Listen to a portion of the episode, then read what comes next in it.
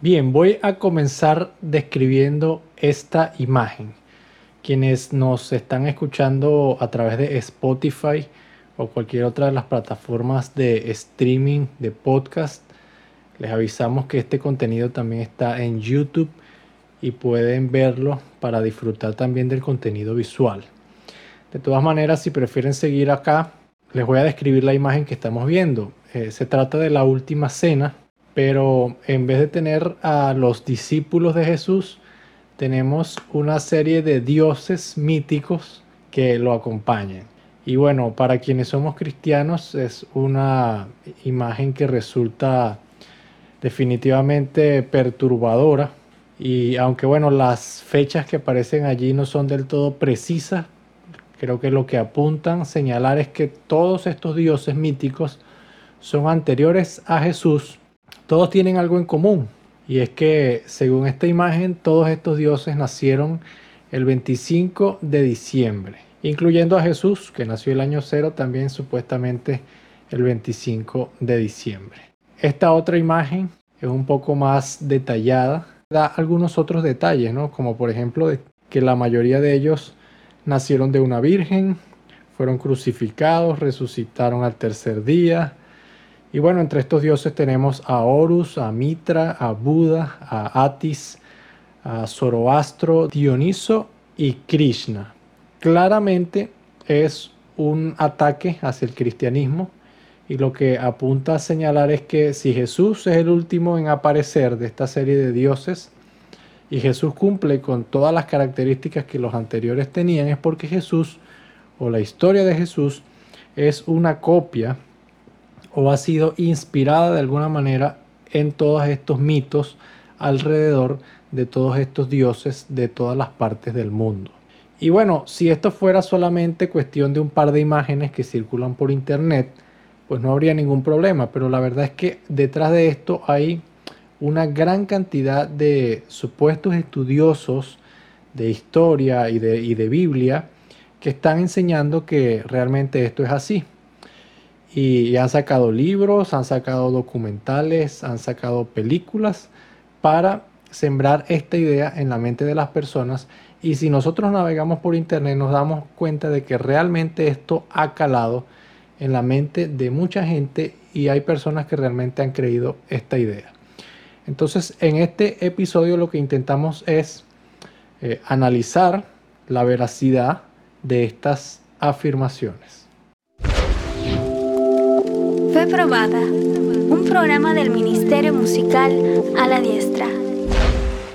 Como siempre, antes de continuar, pedirles que se suscriban a nuestro canal si es la primera vez que están pasando por acá, para que de esa manera nos apoyen y también ustedes tengan la oportunidad de estar pendientes de contenido similar a este. Este programa Fe Probada es un programa apologético donde nos dedicamos a defender la fe de este tipo de ideas que atacan el cristianismo. ¿Cómo vamos a hacer para defender este punto? No? Primero, creo que es importante que nosotros revisemos verídicamente qué dice la evidencia histórica acerca de todos estos mitos para ver si es verdad que todas estas similitudes son precisas.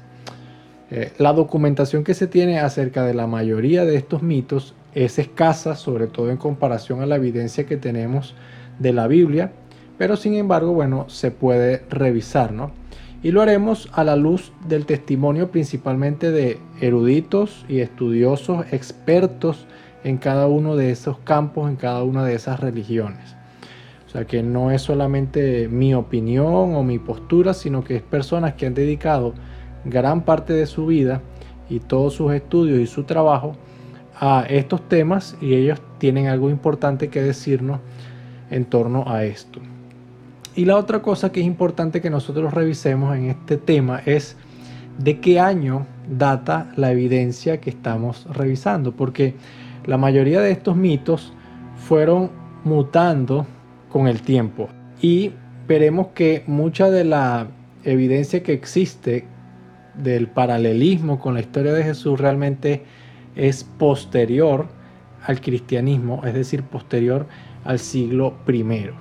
Entonces eso es muy importante. ¿Qué dice la evidencia y en qué año se escribió esa historia?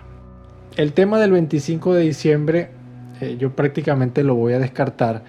Quienes somos cristianos, y me refiero a cristianos verdaderos, cristianos bíblicos, sabemos que la Biblia no dice nada acerca de la fecha del nacimiento del Señor Jesucristo. Y por supuesto que lo más probable es que no haya sido el 25 de diciembre. Esto es algo que introdujo el imperio romano en los inicios de, de, la iglesia católica, de lo que hoy conocemos como la iglesia católica, en algunos intentos de precisamente frenar el avance que estaban teniendo todas estas religiones míticas a través del cristianismo que había sido adoptado como la nueva religión oficial del imperio, aunque supuestamente había libertades religiosas, Roma siempre eh, quiso mantener el cristianismo como la religión principal. Entonces obviamente fijaron el 25 de diciembre, que era una fecha relacionada con, con el solsticio de verano, con eh, el día donde el sol está más cerca de la tierra, y donde todas estas religiones míticas, o la mayoría de ellas, celebraban algún acontecimiento importante porque muchas de estas religiones tienen que ver con los ciclos del sol. Entonces, bueno, por eso fue la razón principal de la que se estableció el 25 de diciembre como la fecha del nacimiento de Jesús. Pero recuerden, hay que hacer una distinción bien clara entre lo que es el cristianismo bíblico y el cristianismo católico. Nosotros vamos a defender todas nuestras ideas desde el punto de vista bíblico, ¿sí? no desde el punto de vista de la tradición católica.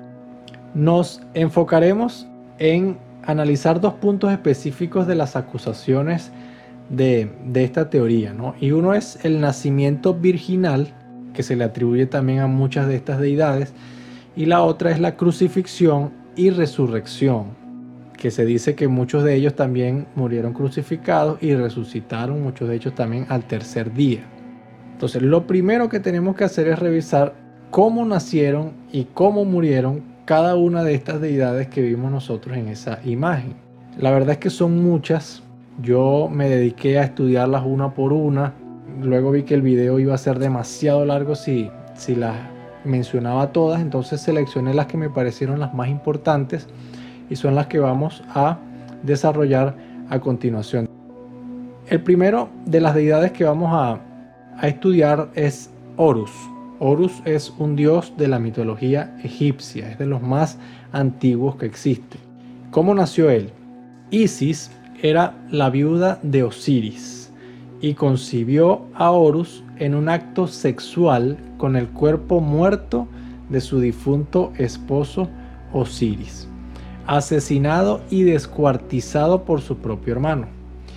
Isis, en un acto mágico, consigue unir todas las partes de su esposo y tiene con este un acto sexual del que es concebido Horus. Cualquier persona que pueda hallar una similitud entre esta historia y la historia del nacimiento virginal del Señor Jesucristo realmente está bastante confundido. No tiene absolutamente nada que ver. Vemos allí una unión sexual. Eh, de una persona viva con otra persona muerta. no tiene nada que ver con el nacimiento de Jesús. Ahora, ¿cómo murió Horus?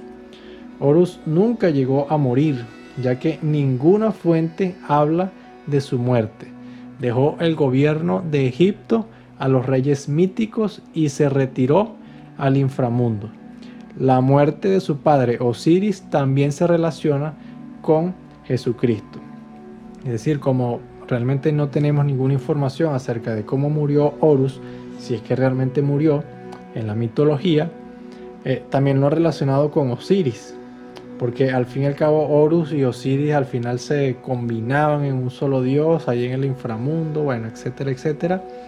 Pero igualmente, o sea, no podemos comparar una muerte por crucifixión con haber sido descuartizado y, enviado a distintas partes del mundo eh, no es lo mismo, no es lo mismo. Entonces tenemos por completo ya descartado a Horus como un nacimiento virginal o muerte por crucifixión y posterior resurrección.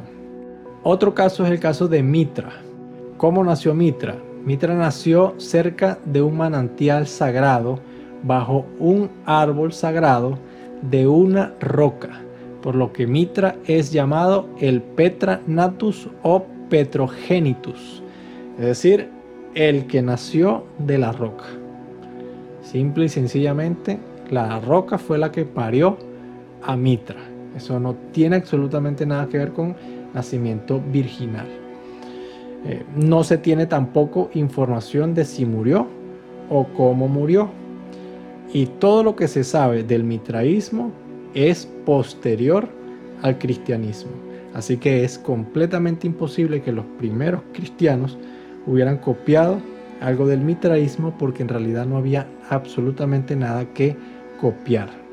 Descartamos entonces también a Mitra como una posible influencia en el cristianismo. Ahora, ¿qué pasa con el caso de Buda? Buda nació del aristócrata Sudodana y su esposa Maya de 20 años.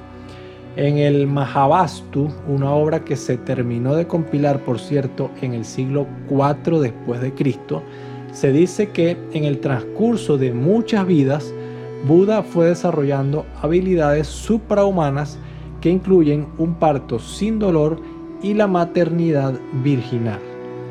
Es decir, no la primera vez que él nació, porque la primera vez que él nació, él nació de su papá y su mamá, un mortal como cualquiera de nosotros, pero que como ellos creen en la reencarnación, entonces en diversas vidas que ha tenido, entonces Buda en algún momento de esas vidas adquirió el haber nacido de una virgen. Pero como les dije, el texto donde esto se registra se terminó de compilar en el siglo IV después de Cristo, muchísimo tiempo después del cristianismo. ¿Cómo murió Buda? Muere de causas naturales y en completa paz a los 80 años, acompañado de sus seguidores cerca de un río como es de esperarse, pues el budismo es una religión de meditación, de suprema paz, y pues su creador murió en paz, tranquilo, viejo, de causas naturales, cerca de un río con sus seguidores. Esto no tiene absolutamente nada que ver con crucifixión, no tiene nada que ver con resucitar y nada que tenga que ver con el cristianismo. Una de las deidades más interesantes que tuve la, la dicha, vamos a llamarlo así, de estudiar para, para este programa fue Atis. Atis es parte de lo que es toda la mitología grecorromana, eh, que ciertamente estaba en, mucho auge en, el siglo I. Pero fíjense la interesante historia del nacimiento de Atis. En una ocasión, Zeus, que por cierto Zeus es el papá de casi todos los dioses míticos greco-romanos, engendró sin darse cuenta, porque el hombre era un experto en engendrar dioses y humanos y lo que sea, engendró sin darse cuenta de la tierra un ser sobrehumano, que era a la vez hombre y mujer, y fue llamado Agdistis. Los dioses tuvieron miedo de Agdistis por consiguiente, Dioniso, otro dios que más adelante vamos a hablar de él también, puso un somnífero en la bebida de Agdistis para dormirlo o dormirla. Agdistis, después de beber la poción, se durmió y Dioniso ató sus pies a los órganos genitales de Agdistis. Una característica muy común de todo este tipo de mitología es que si no hay partes genitales Mm, la historia no es muy entretenida.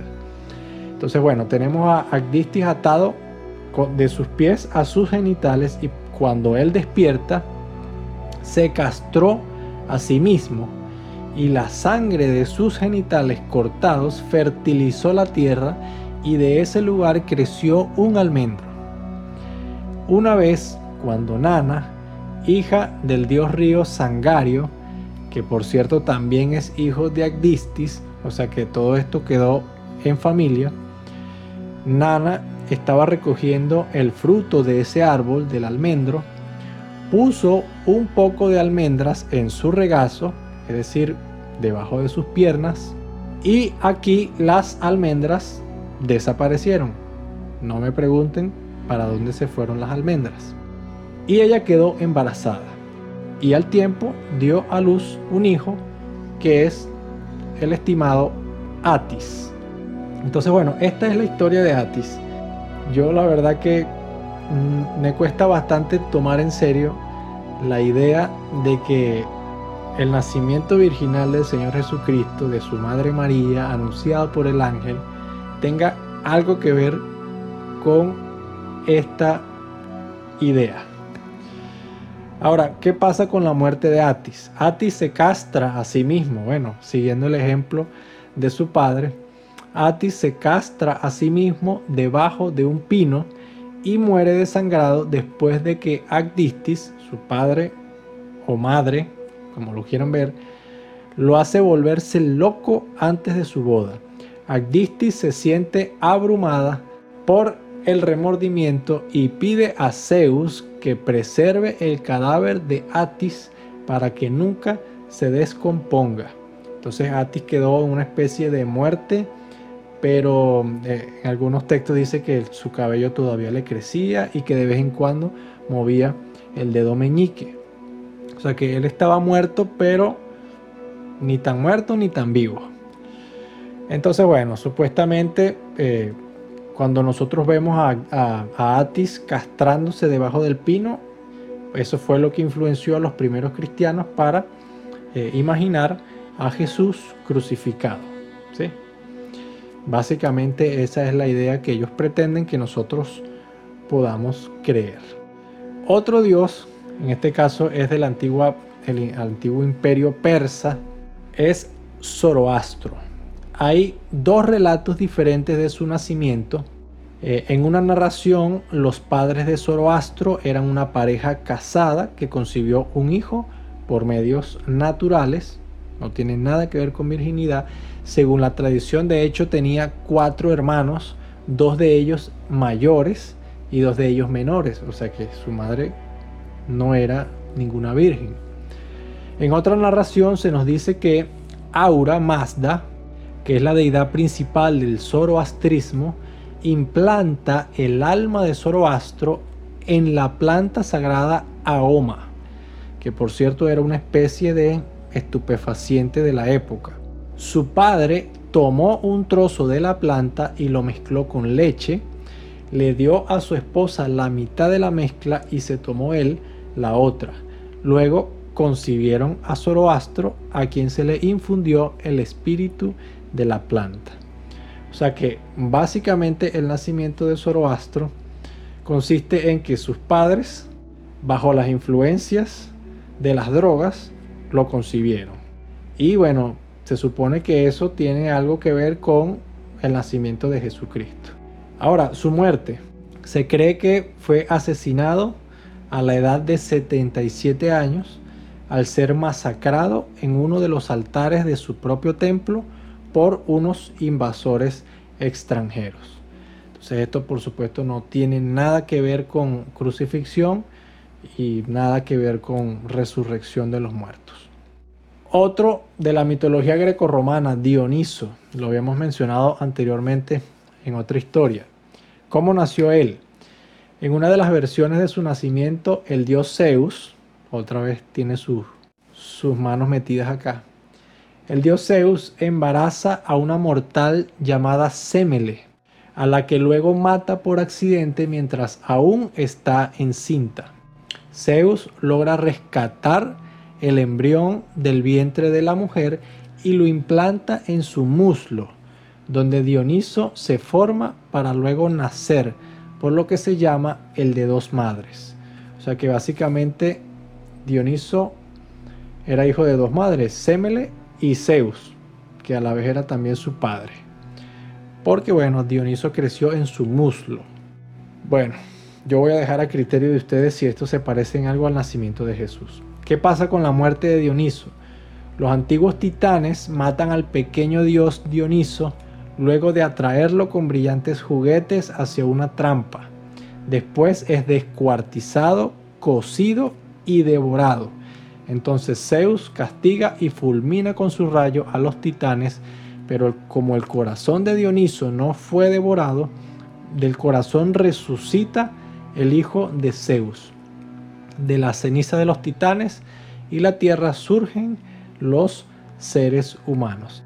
Y bueno, en el caso de Dioniso, sí hay una especie de resurrección, pero por supuesto que no en el mismo sentido de la resurrección de Jesús, porque recordemos que la resurrección de Jesús tiene un propósito, que era el de redimir el pecado de toda la humanidad. Entonces, esto no tuvo nada que ver con eso. De hecho, lo que se dice es que de las cenizas de los titanes que lo habían devorado, fue que se crearon los seres humanos. Completamente una idea diferente. Descartado Dioniso entonces. Nos queda solamente Krishna, es el último de los ejemplos que vamos a analizar. Sus padres tuvieron siete hijos anteriores. Según los textos hindúes, Krishna es el octavo hijo de la princesa Devaki y su esposo Vasudeva. Por supuesto, aquí no hay ningún nacimiento virginal, porque supongo que ya después de siete hijos, ya la señora no era virgen. Fue muerto accidentalmente por un cazador que lo hirió en el pie con una flecha al confundirlo con un venado a orillas de un río, a la edad de 125 años. No hay evidencia sólida de que haya resucitado. Si morir por un flechazo en el pie se parece a ser crucificado, pues ustedes, ustedes dirán. ¿Qué dicen los expertos? ¿Qué dicen los expertos? Las personas que han dedicado su vida al estudio científico, catedrático de este tipo de temas. Vamos a ver con respecto al nacimiento virginal. El destacado erudito bíblico Raymond Brown dice lo siguiente, ninguna búsqueda de paralelos nos ha dado una explicación verdaderamente satisfactoria de cómo los primeros cristianos encontraron la idea de una concepción virginal. Es decir, eh, los eruditos han investigado en la historia a ver si esto fue sacado de algún lugar y parece que no fue así. Es una forma teológica completamente original. En su libro El nacimiento virginal, Thomas Posluper señala lo siguiente. La literatura del mundo es prolífica, con narraciones de nacimientos inusuales, pero no contiene una analogía precisa con el nacimiento virginal en Mateo y Lucas. El nacimiento virginal de Jesús no es pagano. Y lo hemos visto nosotros con nuestros propios ojos. Estudiamos de primera mano cómo nacieron todas estas deidades y todos ellos nacieron de una forma eh, espectacular, pero es de esperarse porque son dioses. Pero ninguno de ellos se parece al nacimiento de Jesús. ¿Qué pasa con la muerte? Muerte por crucifixión y posterior resurrección. ¿Qué piensa la comunidad científica? El profesor Mettinger de la Universidad de Lund dice lo siguiente. El consenso entre los eruditos modernos, casi universal, es que no hubo dioses moribundos y resucitados que precedieron al cristianismo. Todos fueron posteriores al siglo I. Añade lo siguiente, si se estudia con provecho en el contexto de la creencia judía de la resurrección, la fe en la muerte y resurrección de Jesús conserva su carácter único en la historia de las religiones. Más claro, no se puede decir. Respecto al paralelismo que supuestamente existe entre estas deidades y la historia de Jesús, Warner Wallace, un ex detective de homicidios, dice lo siguiente.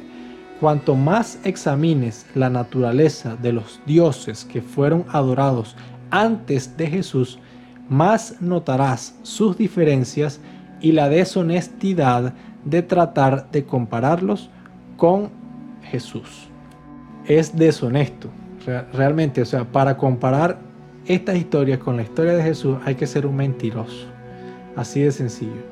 Otro destacado erudito del Nuevo Testamento, el profesor Craig Kinner, escribe lo siguiente, cuando haces las comparaciones, terminas con muchas más diferencias que similitudes y lo hemos hecho nosotros mismos. Hemos comparado y nos hemos dado cuenta de que esto no tiene absolutamente nada que ver. Ahora, hay otro argumento y es el siguiente. Los judíos del primer siglo eran estrictos en no permitir el sincretismo con religiones paganas. Y un ejemplo de esto lo tenemos en el apóstol Pablo. El apóstol Pablo era fariseo, la secta más estricta de los judíos. Ellos no toleraban ningún tipo de, de mezcla entre otras religiones. Tanto es así que Pablo se dedicó por bastante tiempo a perseguir a los cristianos porque lo consideraban una secta que estaba predicando cosas contrarias a lo que ellos creían. Entonces, ¿cómo es que de repente Pablo se convierte y empieza a, tomar ideas del zoroastrismo, del mitraísmo, del hindú, de los dioses paganos de Egipto y de toda la mitología grecorromana para inventar un Jesús que fuera religiosamente aceptado por los judíos a los que ahora él tenía que enfrentar y que de hecho se enfrentó y tuvo que estar a punto de morir y al final encarcelado por el propio imperio romano por supuestamente haber tomado de las religiones y meterlos en el cristianismo. Eso no tiene ningún sentido porque Pablo jamás se habría enfrentado a la, a la cárcel por esa gran mentira, si todo hubiese sido un mito creado con ese propósito. Ahora, la idea de la resurrección de los muertos, tal como lo presentaba el cristianismo en el siglo I, era ridiculizada por los paganos de esa época. Y eso lo vemos nosotros en la misma Biblia. Si nosotros vamos a Hechos capítulo 17, y yo se los voy a leer, Hechos capítulo 17, versículo 32. Fíjense, e, esa, el contexto de este versículo es cuando Pablo está en Atenas, predicándole a toda esta comunidad pagana en el aerópago. Y dice que él estaba entristecido por la cantidad de ídolos que ellos tenían y que ellos solo les interesaba escuchar cualquier cosa que fuera nueva, cualquier Dios que fuera nuevo. Entonces, bueno, Pablo les, les predicó acerca de Jesús. Y fíjense cuando llegó el momento de hablar de la resurrección, lo que pasa, dice, versículo 32, cuando oyeron lo de la resurrección de los muertos, unos se burlaban y otros decían, ya te oiremos acerca de esto otra vez. Es decir, era ridículo el concepto de resurrección de los muertos en el sentido en que Cristo resucitó para el paganismo de esa época. Era un concepto completamente absurdo, entonces no es posible que Pablo lo haya tomado precisamente de allí.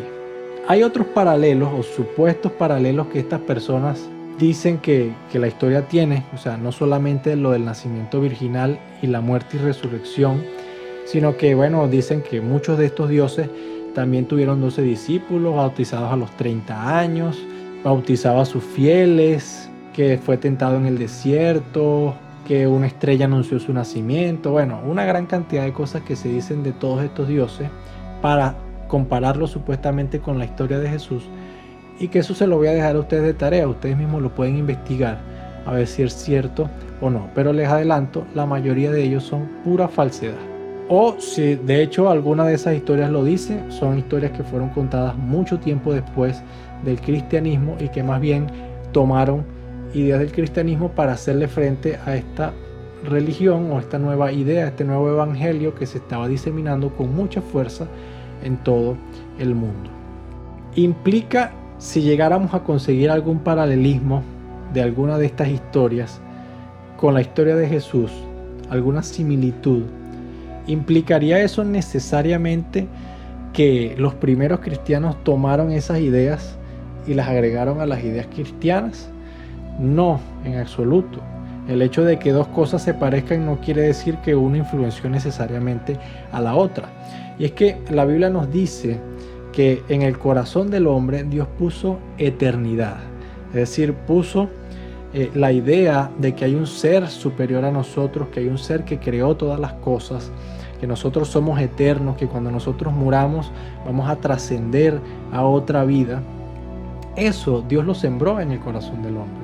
Pero ¿qué pasa? Hay otro problema o, hay otra característica del corazón del hombre esta no fue puesta por Dios, esta fue causa del pecado del ser humano, que es la necedad del corazón del hombre. Y de eso nos habla Romanos capítulo 1 del versículo 20 al 25, que yo también se los voy a leer. Y dice así, porque las cosas invisibles de Él, su eterno poder y deidad, se hacen claramente visibles desde la creación del mundo, siendo entendidas por medio de las cosas hechas, de modo que no tienen excusa. Pues habiendo conocido a Dios, no le glorificaron como a Dios ni le dieron gracias, sino que se envanecieron en sus razonamientos y su necio corazón fue entenebrecido. Profesando ser sabios, se hicieron necios y cambiaron la gloria del Dios incorruptible en semejanza de imagen de hombre corruptible, de aves, de cuadrúpedos y de reptiles, por lo cual también Dios los entregó a la inmundicia en las conscupiscencias de sus corazones, de modo que deshonraron entre sí sus propios cuerpos, ya que cambiaron la verdad de Dios por la mentira, honrando y dando culto a las criaturas, antes que al Creador, el cual es bendito por los siglos. Amén. Entonces vemos que la necedad del corazón del hombre lo hace pensar, el creador de esto no es Dios, Dios es el sol. Y yo voy a representar al sol como un Dios, le voy a poner nombre, le voy a poner forma humana y voy a decir que este Dios renace y muere constantemente con los cambios de las estaciones del clima. Esas fueron las ideas del culto antiguo. Esas eran básicamente las ideas del culto antiguo. Tenían que ver con las cosechas, con eh, la lluvia, con el mar, con todo este tipo de cosas creadas por Dios que para ellos las hicieron dioses. ¿Por qué? Por la necedad del corazón del hombre. Entonces es lógico que nosotros en algún punto podamos encontrar alguna similitud algún paralelismo, algo que podamos nosotros comparar con la historia de Jesús, pero no quiere decir necesariamente que los escritores del Nuevo Testamento se basaron en todas estas ideas para crear una religión que es perfecta, es perfecta en todo su razonamiento y en toda su concepción, a diferencia de todas estas religiones míticas. Entonces, bueno, de esta manera yo concluyo diciéndoles que no se coman esos cuentos que ustedes encuentran en videos de internet o en artículos de internet. Siempre estudien y pónganse a investigar que detrás de todas estas cosas puede estar el padre de la mentira alterando todo y haciendo que la verdad se oscurezca. Un saludo, nos vemos en el próximo video.